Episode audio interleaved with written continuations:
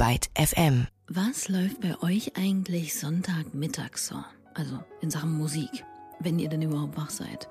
Beziehungsweise noch interessanter, wenn die Sonntage eurer Kindheit oder Jugend einen Soundtrack hätten, welcher wäre das?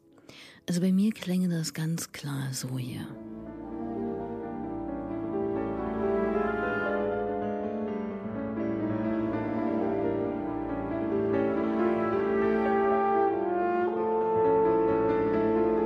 Nicht, dass bei uns immer nur Rachmaninow gehört wurde, aber auf jeden Fall klimperte am Sonntag immer klassische Musik um den Mittagstisch. Immer. Das war einfach so. Und hat mich auch eigentlich nie großartig gestört. Auch nicht als, ja, Screaming Trees, Kaius oder Susie and the Banshees vornehmlich durch meine Kopfhörer auf Anschlag tönten. Ich würde jetzt zu gern wissen, was ihr ad hoc als erstes denkt. Ich bin mir ziemlich sicher, dass da einige von euch bestimmt sofort im Kopf haben, oha, oho, die ist bestimmt in so einem angesnoppten, gut betuchten Horte-Volente-Haushalt groß geworden, in der man nicht mit der Gabel an die Zähne beim Essen kommen kann, oder? Nee, kann ich euch sagen, so ist es nicht. Aber ich kann verstehen, dass man bei klassischer Musik immer noch schnell geneigt ist, sie mit humorloser Steifheit, altbackener Spießigkeit und von Benimmkodexen unterjochten Angelegenheiten zu assoziieren. Das wird sich heute hier ändern. Naja, oder vielleicht nicht ändern, ist wohl zu kühn, das zu behaupten, aber in dieser Ausgabe geht es um ein Projekt, um eine damit zusammenhängende Veranstaltung, die viel mit Klassik, aber wenig mit jenem angestaubten Bild zu tun haben wird, das man mit ihr verbindet. Und damit erstmal Hello und herzlich willkommen zu einer neuen Ausgabe von Ruhestörung. Ich bin Leonie Möhring und wenn ich euch die drei Hauptzutaten dieses ominösen Projekts verrate, scheint es sicherlich erstmal höchst unwahrscheinlich, dass es hier heute wirklich weggeht vom elitären Klassik-Image. Ein studierter Pianist, ein adliger intellektueller Liedermacher und die Werke eines hoffnungslos romantischen Komponisten, der bereits seit knapp 200 Jahren tot ist. Toll. Klingt erstmal wahnsinnig bodenständig nicht. Aber so platt ist das Ganze natürlich nicht und die Aufzählung auch nur eine Aneinanderreihung irreführender Klischees. Kommen wir mal zur Sache. Die Rede ist von der derzeitigen Zusammenarbeit von Giesbert zu Knüpphausen, Kai Schumacher und in passiver, Liedgut und inspirationsstiftender Form Franz Schubert, die zum diesjährigen Reeperbahn Festival auf die Bühne gebracht werden soll. Und zwar nicht auf irgendeine, sondern auf die Bühne der buchstäblich heiligen Hallen des ikonischen Michels, der St. Michaeliskirche in Hamburg. Ursprünglich war die Aufführung dieser Fusion bereits für März veranschlagt, musste aber, wie so vieles in diesem Jahr, wegen der global grassierenden Corona-Pandemie abgesagt und verschoben werden. Aber nun Bald ist es soweit. Und bevor ich zum Ergebnis der Gleichung komme, will ich erstmal die beiden Summanden, mit denen wir für diesen Podcast hier gesprochen haben, vorstellen. Also, Kai Schumacher.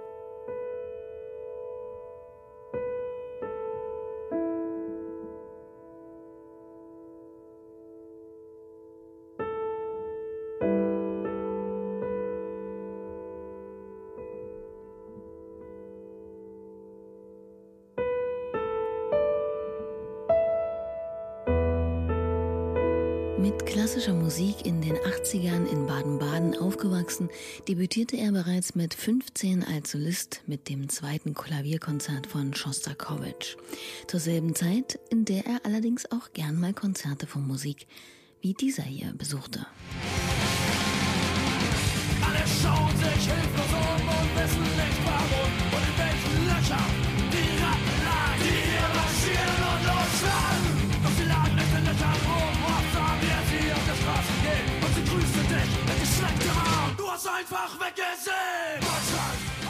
Slime, nur eine der Deutschpunk-Bands, die sich Kai Schumacher als Teenager gern mal auf die Ohren gab. Danach führte der Weg allmählich in die Richtung von The Prodigy und es öffneten sich die Pforten zur elektronischen Musik, die bis heute auch nicht unwichtig für sein Schaffen sein wird. Was fällt auf? Nichts für Schubladen. Warum soll einer, auch der mit Auszeichnung sein Konzertexamen abschließt, nicht einfach mal Songs von Rage Against the Machine gut finden und für seine zweite Platte klassisch inszenieren?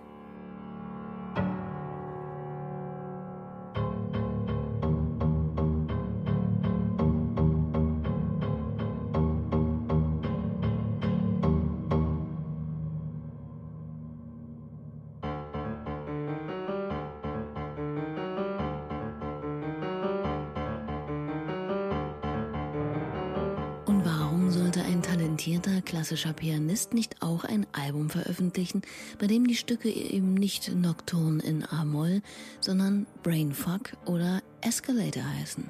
Eben. Es gibt keinen Grund. Und so eint Kai Schumacher einfach das scheinbar so unversöhnliche Miteinander und versucht seine Eigenkompositionen aus dem normativen Korsett der Klassik zu befreien. Und das nicht nur, indem er unkonventionelle Stile miteinander zu verbinden sucht oder ganz nach dem Vorbild John Cage auch mal Radiergummis oder Nägel im Klavier verteilt. Nein, auch indem er seinen Stücken auch mal einen politischen Anstrich verleiht. So thematisiert das Stück Kantholz auf seinem aktuellsten Langspieler Rausch den mutmaßlichen Kantholz-Angriff auf den Bremer AfD-Landeschef Frank Magnitz. Und indem er zu einem seiner Stücke auch mal ein Musikvideo veröffentlicht, in dem ein Typ wie wild Gabba zum Klavier tanzt. Geht hierzu aber tatsächlich gar nicht schlecht. Kann ich mir vorstellen.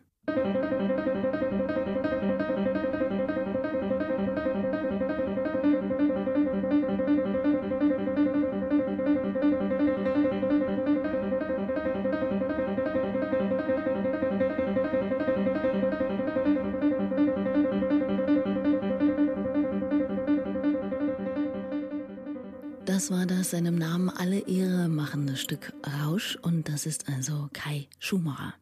Seit geraumer Zeit lädt er hin und wieder in die Duisburger Mercatorhalle ein, um gemeinsam mit anderen MusikerInnen Altes und Neues aus den Welten der Musik zu interpretieren.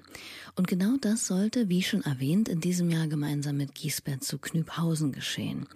Das Ziel, Franz Schubert ins 21. Jahrhundert zu holen und den oftmals immer noch allzu unzeitgemäßen Staub der klassischen Musik abklopfen.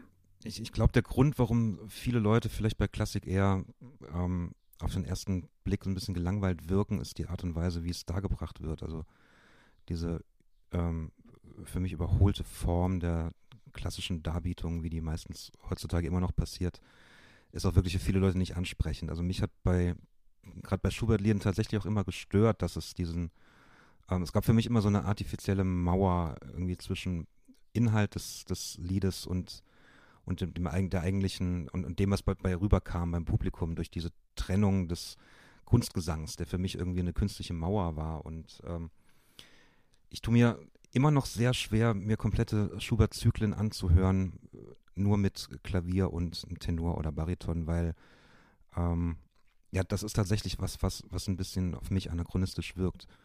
Und was wir eben versucht haben, ist die, genau diese Inhalte in die heutige Zeit zu transportieren, ohne dass wir jetzt irgendwie auf irgendwelche Trends aufspringen oder so, sondern einfach ja im Grunde ja äh, mit der Idee rangegangen sind, wie würde Schubert vielleicht heute klingen. Also wie würde er heute vielleicht selber instrumentieren wollen? Das weiß man natürlich nicht, aber man kann es sich versuchen vorzustellen. Und wenn man sich ein wenig mit Giesbert zu Knüpphausen beschäftigt, fällt auf jeden Fall schnell auf, da ist die Wahl hinsichtlich des Interpreten für Schubert schon mal auf den richtigen gefallen. Heißt es bei Schuberts Gute Nacht, was soll ich länger weilen, bis man mich trieb hinaus, lass irre Hunde heulen vor ihres Herren Haus? So heißt es bei Giesbert. Kaum ist die Nabelschnur ab, schon stehen wir alle auf dem Schlauch. Das Chaos hier ist unendlich, doch die Liebe ist es auch. Nur deine Tränen sind es nicht, sie verändern nur die Sicht auf das, was du brauchst und das, was nicht aus dem Stück Das Licht dieser Welt aus dem gleichnamigen letzten Album aus dem Jahr 2017. Ich habe Giesbert zu Knüpphausen allerdings weitaus früher für mich entdeckt und zwar irgendwann, ich glaube so 2008, 2009 Damals hat mir eines seiner Lieder sowas von aus dem Herzen gesprochen, dass ich es gar nicht fassen konnte. Vielleicht kennt ihr das. Es gibt immer mal wieder Menschen im Leben, die irgendwie stets brusttief in der eigenen Kummersohle stehen, die sich dann irgendwie mit den Gebrüdern Gram und Weltschmerz und Pessimismus so richtig dicke angefreundet haben und auch nicht müde werden, die überall mit hinzunehmen und vorzustellen. Und ich rede hier natürlich nicht von echten Depressionen oder von gemeinen temporärem Kummer. Nee, sondern von Personen, die vielleicht kaum bzw. vor allem handhabbare Probleme haben, sich aber in der Rolle des ewig Leidenden, der ewig Leidenden einfach richtig gut gefallen. Und damals hatte ich mit einem besonders hartnäckigen Vertreter diesen Charakters zu tun und ich reagierte darauf, muss ich gestehen, nach einer recht ausgedehnten Toleranzzeit ziemlich allergisch, beziehungsweise fällt es mir irgendwann schwer, Verständnis für dieses elegische, tatenlose Selbstmitleid aufzubringen. Und dann hörte ich dieses Lied hier. Und jetzt schau dich an und sag mir dann, denkst du wirklich, du wärst so interessant? Wenn du dich suhlst in deinem Schmerz. Bla bla bla, ist es wirklich so toll, hilflos zu sein? Du bist so groß und machst dich selbst so seltsam klein. Du bist immer so fixiert auf das, was noch fehlt. Und jetzt schau nicht so gequält, das sieht scheiße aus. Richtige Schelle für alle, die sich wie Artax aus der unendlichen Geschichte, allerdings kampflos, den Sümpfen der Traurigkeit und des Missmuts überlassen. Und das kann Giesbert zu Knüpphausen einfach richtig gut. Also nicht Schellen verteilen, sondern Texten und Songs schreiben. Dabei ist seine Sprache oft fein, nuanciert und im unabgedroschenen Sinne poetisch ohne sich in allzu verkopfte Verklausulierungen zu verlieren, bis der Ausdruck, der Sinn der Worte hinter der Ästhetik zurückbleibt. Ich hatte den Arsch voller Glück und das Maul voller Beschwerden, ist zum Beispiel so ein kleines Zitat. Oder Melancholie, was hast du der Menschheit jemals Gutes gebracht außer Musik und Kunst und billigen Gedichten? Es gibt einige Zitate, die ich hier aneinanderreihen könnte. Dass er seine Gedanken in Musik verwandelt, ist wohl seiner Mutter zu verdanken, die Gisbert und seine vier Brüder allesamt Instrumente lernen ließ. Und wie das oftmals so ist, am Anfang nerviger Zwang, vor allem das Üben, entwickelte sich daraus dann eben mehr. Allerdings vorerst nur eine Leidenschaft, denn den ernsthaften Glauben daran, Musiker zu werden, hatte er nicht. Und so studierte er Musiktherapie, zog irgendwann aus dem Rheingau nach Hamburg und gründete eine Band. Naja, und spätestens nachdem Andreas Dresen äh, Giesberts Song Sommertag im Abspann seines preisgekrönten Filmes Halt auf freier Strecke laufen ließ, war ihm die Aufmerksamkeit einer breiteren Öffentlichkeit sicher. Und alles, was mir da noch übrig bleibt, ein bisschen Zweisamkeit als Zeitvertreib. Das bisschen Herzschmerz, das bisschen Herzschmerz, tut doch gar nicht so weh. Den ganzen Unsinn werde ich nie verstehen. Da hilft nur einatmen und vorwärts gehen. Es ist ganz einfach, es ist ganz einfach. Das Leben lebt, es ist ein wunderschöner Sommertag. In der Vergangenheit wurde Giesbert zu Knüpphausen gern mal als Chefmelancholiker bezeichnet, was natürlich nicht von ungefähr kommt, aber auch nicht wirklich zutreffend ist. Gerade auf seiner letzten Platte weicht die Schwermut der Hoffnung. Ist nicht einzig Traurigkeit Hauptmotor seiner Songs.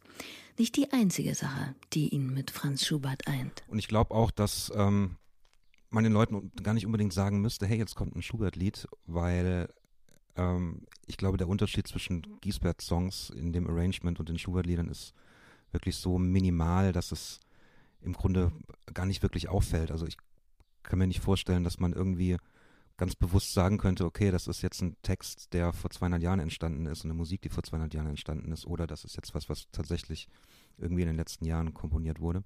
Also ich versuche die Lieder ja auch alle immer so zu singen, dass wenn man nicht ganz genau hinhört, dass man denken könnte, es wäre wäre eigentlich ein neuer Song von mir oder so. Und das, das finde ich spannend. Also wenn es Leute gibt, die meine Musik mögen oder meine Art zu singen oder so, die können sich, glaube ich, auch anhören, wie ich ein Schubert-Lied singe. Total.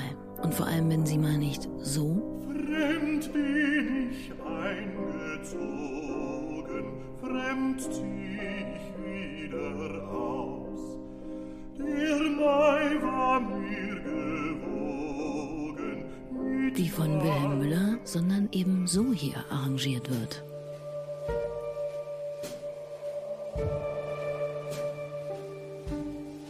Fremd bin ich eingezogen, fremd zieh ich wieder aus. Der Mai war mir gewogen mit manchem Blumenstrauß.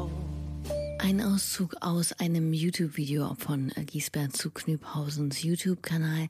So kann es also klingen, wenn Kai Schumacher und Giesbert zu Knüpphausen sich dem etwa 170 Jahre alten Liedgut von Franz Schubert nähern. Das war Gute Nacht, ein Stück aus Schuberts legendärem Liedzyklus, der nur ein Jahr vor seinem frühen Tod entstand. Und da wären wir ja schon beim dritten im Bunde der als zwölftes von insgesamt 14 Kindern in einer winzigen 1,5 Zimmerwohnung 1797 zur Welt gekommene Franz Schubert ist neben Armut schon früh von Musik umgeben. Sein Vater, ein Lehrer, ist ein enthusiastischer Musikliebhaber und so wächst der junge Franz mit Geigen- und Orgelunterricht auf, bis er seiner schönen Stimme zu Dank Hofsängerknabe wird und auf eine Eliteschule kommt. Schon dort entstehen erste Lieder, Klavierstücke oder Streichquartette, da er lieber Noten aufs Papier als Bälle über den Platz jagt. Er wird gleich seinem Vater Lehrer, widmet sich aber mit ganzer Werf, mit an Besessenheit grenzender Leidenschaft dem Komponieren. Allein in drei Jahren schrieb er fünf Sinfonien, vier Messen, vier Streichquartette, sechs Opern und 270 Lieder. Das muss man sich mal vorstellen. Das hätte wahrscheinlich nicht mal hm, James Last hinbekommen. Er vertonte sogar ein Gedicht eines der wahrscheinlich größten Popstars zu jener Zeit, den Erlkönig von Johann Wolfgang von Goethe. Ihr wisst schon. Wer reitet zu spät durch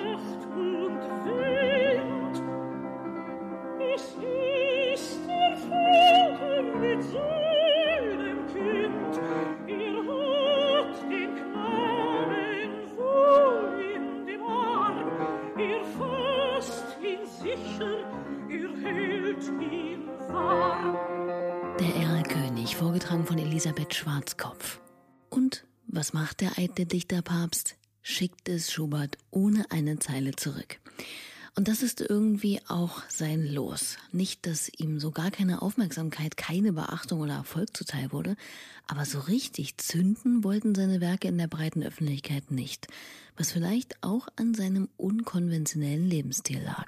Ja, man muss ja auch so ein bisschen gucken und in der Zeit zurückgehen und sehen, dass das, was Schubert für sich geplant hatte, eigentlich ein völlig neuer Lebensentwurf war für Musiker der damaligen Zeit. Also entweder war man ja angestellt in irgendwelchen Fürstenhäusern oder ähm, hat, hat kirchliche Werke komponiert, aber dieser Berufsstand des freischaffenden Musikers, den, den wir jetzt eigentlich kennen, gab es ja zu dem Zeitpunkt noch, noch nicht wirklich. Und ähm, Schubert hatte ja diese fixe Idee, irgendwie nur der, nur der eigenen Kunst verpflichtet zu sein und hat das auch gegen, gegen alle ja, Widerstände auch aus der eigenen Familie und aus dem ganzen Umfeld auch versucht durchzuziehen, mal mehr und mal weniger erfolgreich. Und ja, für mich ist es eben so der Prototyp des ähm, ja, modernen Künstlers, des, des äh, ja, so gesehen Singer-Songwriters. Also Schubert ist für mich quasi so der ähm, Begründer dieses ganzen Genres. Der Prototyp des Singer-Songwriters also.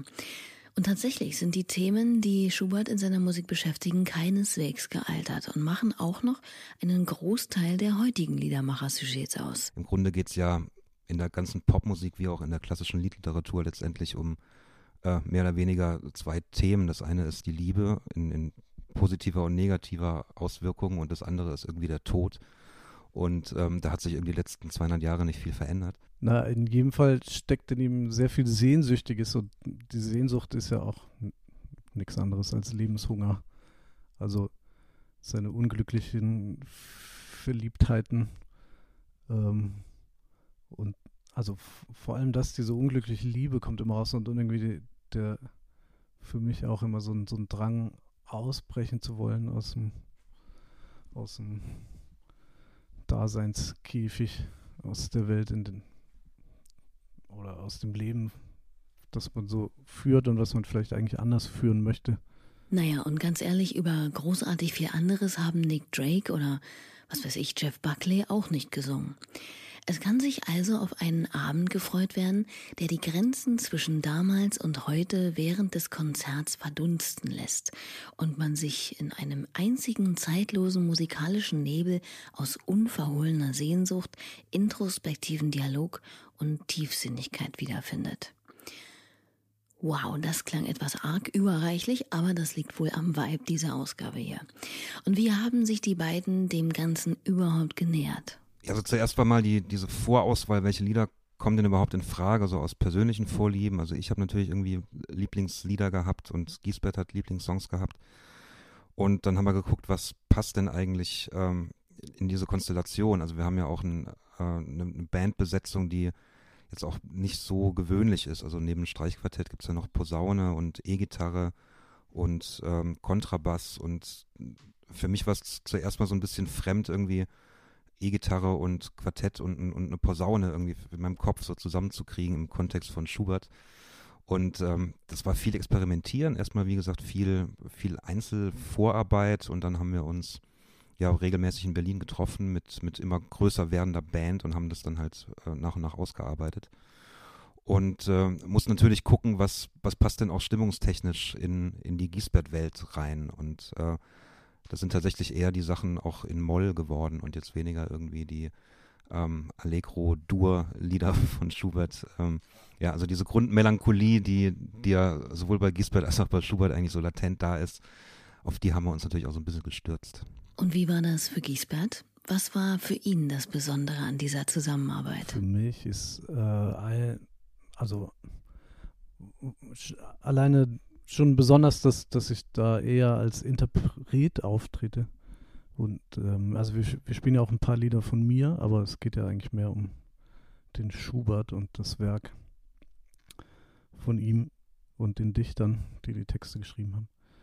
Ähm, und überhaupt mal so meine Art des Musikmachens in so ein bisschen klassischeren Kontext einzubetten, finde ich total spannend. Das ist für mich total neu und herausfordernd und irgendwie sehr interessant. Und dann haben wir ja da ein ziemlich großes Ensemble. Ich habe noch nie mit so vielen Musikern gleichzeitig auf der Bühne gestanden. Wir sind ja da zu zehnt. Das ist, äh, finde ich fantastisch. Streichquartett und allem drum und dran. Und ich finde auch, dass die, wie, wie Kai gesagt hat, die, die Interpretationen, die Arrangements, die wir uns da ausgedacht haben, sind sehr besonders geworden. Und, und auch ich habe da gemerkt, dass, dass dieses Schubert-Lied gut, was mir am Anfang so ein bisschen Schwierigkeiten bereitet hat, irgendwie total zeitlos ist und sich eigentlich ganz gut ähm, eigentlich ganz gut matcht mit, mit meinen komischen schwelgerischen Liedern. Ein seltsames Licht, sie und ich. Und alles, was damals noch zwischen uns fiel, wir, wir hielten uns auf, aber wir hielten nicht an. Wir meißelten unsere Namen in den Asphalt beschrieben. Wir, wir waren hier. Genau. Aus hier. Hurra, Hurra, so nicht. Auszug aus seltsames Licht. Und kein seltsames, sondern mit Sicherheit fantastisches Licht wird auf Giesbert und Kai und MitmusikerInnen fallen, wenn sie endlich ihr so lang und aufwendig erarbeitetes Projekt auf dem Reeperbahn Festival im Michel präsentieren können. Klar, dass da die Hoffnungen und Erwartungen langsam zu knistern beginnen. Ja, wir haben ja für das Projekt auch eine ziemlich lange Vorarbeit schon gehabt und wurden so auf den letzten Metern vor der Premiere im März ja ausgebremst, zwei Tage, glaube ich, vor, vor dem eigentlichen Konzert. Und ähm, ja, da war natürlich ein Haufen Enttäuschung irgendwie da, weil wir uns tierisch drauf gefreut haben und jetzt ähm, ja, haben wir umso mehr Bock, das irgendwie jetzt endlich durchziehen zu können. Und gerade so ein Programm zu machen, was ja auch jetzt, ähm, ja, was nicht unbedingt tagesaktuelles ist, sondern was ja sehr klassisches ist ja auch irgendwie, also für mich zumindest so eine Art äh, Flucht dann auch wieder so aus diesen ganzen Umständen, die gerade so herrschen. Also ich hoffe auch so ganz egoistisch drauf, dass es für mich so ein bisschen ähm, ja, Eskapismus wird, dann diese anderthalb Stunden auf der Bühne und mal wirklich sich irgendwie nur auf Musik zu konzentrieren und alles andere ausblenden zu können. Ich erhoffe mir ein, äh, einfach ein schönes Erlebnis wieder mit so direkten Publikumskontakt, direkten Publikumsfeedback, wovon man ja, wie Kai auch eben gesagt hat, irgendwie zehrt als auftretender Künstler. Ähm, und ich hoffe, dass es sich nicht zu merkwürdig anfühlt mit den Abstandsriegeln ansonsten freue ich mich einfach, dieses Schubert-Programm auf die Bühne zu bringen, weil wir da so lange drauf hingearbeitet haben und ähm, ich einfach nicht erwarten kann, dass die Leute das äh, live richtig hören können, was wir uns da ausgedacht haben. Und darauf freuen sich mit Sicherheit auch all diejenigen, die in den Tagen um den 16. bis 19. September auf dem Festival rumgeistern und besagtes Konzert besuchen werden. Für Konkretes in Sachen Datum, Uhrzeit und so weiter bleibt einfach an den Social-Media-Kanälen des Festivals oder der beiden Herren dran.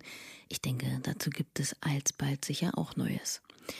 So, und wir sind damit schon wieder am Ende dieser Ausgabe hier angekommen.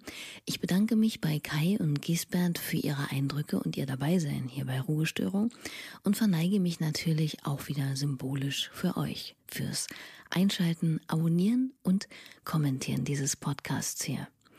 Abschließen möchte ich mit dem heimlichen Lieblingsstück der beiden, Der Wegweiser, das auch an dem besagten Abend zur Aufführung kommen wird und bei dem man gespannt sein darf, wie er im zu knüphausischen, schumacherischen Gewand klingen wird. Hier zunächst nochmal ganz klassisch vom legendären Dietrich Fischer Dieskau. Bis zum nächsten Mal. Tschüss. Was vermeid ich denn die Wege, wo die anderen Wanderer gehen? Suche mir versteckte Stege durch verschneite Felsenhöhen. Suche mir versteckte Stege durch verschneite Felsenhöhen.